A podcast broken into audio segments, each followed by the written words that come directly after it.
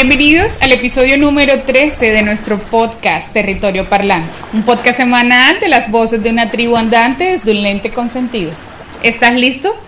Mi nombre es Eileen y quiero que en este espacio logremos conectarnos con nuestro territorio usando nuestros sentidos. Comencemos.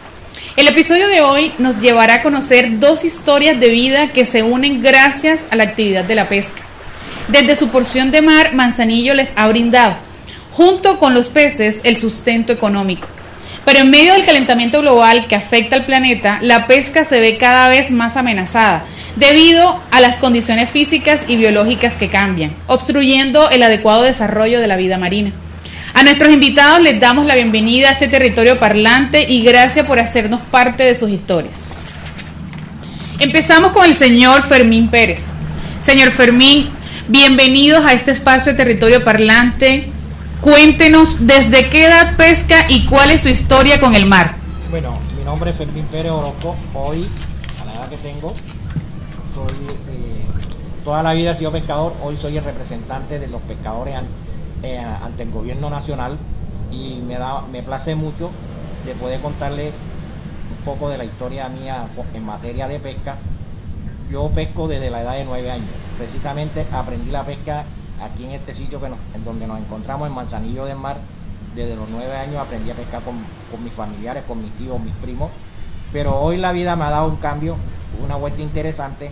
Me he convertido en el mejor interlocutor y representante de los pescadores ante los diferentes gobiernos del Estado.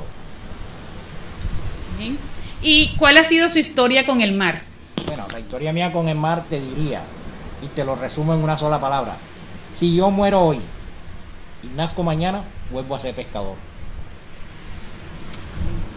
Como pescador, ¿qué acciones toma frente a los cambios del clima que afectan la pesca? Bueno, el, mismo bagaje de la pesca nos enseña eh, ese, ese conocimiento empírico o saberes que nos enseñaron nuestros ancestros, nuestros abuelos, nuestros padres. Nosotros lo hemos llevado a un punto más allá, en el caso mío.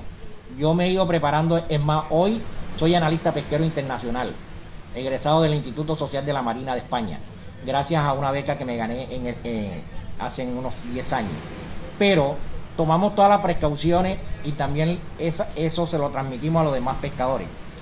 El mar hoy está afectado por el cambio climático, todo, eso no es un secreto para nadie, pero nosotros tenemos que ir más allá.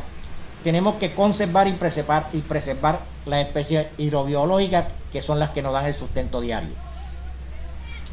Muchas gracias, señor Fermín, por dejarnos escuchar su historia y hacer parte de esta cápsula radial, de este espacio de reflexión ciudadana Territorio Parlante. Gracias. Seguimos con la señora Melba Mesa, dueña y fundadora del restaurante Manzanillo Tropical Beach. Bienvenidos a este Territorio Parlante, señora Melba. Queremos saber qué y qué siente cuando está aquí digamos, con su, con su trabajo día a día frente al mar? ¿Qué siente primero que todo cuando está, cuando va a servir los platos, cuando va a abrir su negocio? Bueno, la verdad es que me siento orgullosa de ser nativa y de poder brindar un buen servicio a los visitantes y que se vayan conforme. ¿Y cómo trabaja de la mano con los pescadores locales? Bueno, con los pescadores locales Después de ellos hacer su faena de pesca, ellos nos venden los productos que traen, que están al alcance de, de ustedes, nosotros. Y bueno. Normalmente, ¿cuál es el pescado que más compra y que brinda en su negocio? Bueno, de, el pescado que se pesca en la, región es róbalo, pargo, y sierra. ¿Y esos son los que más se venden? Esos son los que más se venden. Eh, señora Melba, ¿de qué manera la baja producción de pesca afecta su negocio?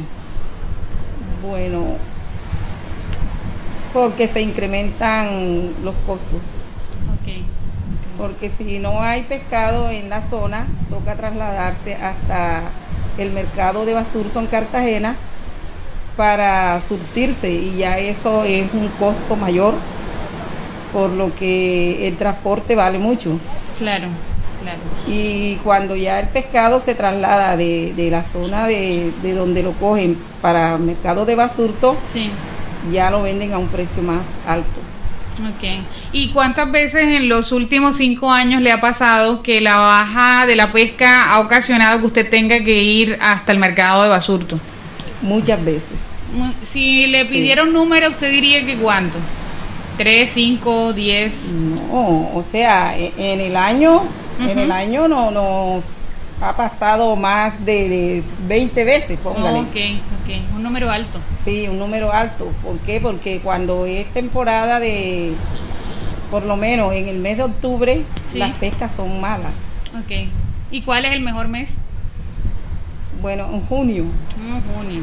Junio es un mes de que sí hay abundancia de, de, oh. pescados en la costa, pero octubre y noviembre son pésimos.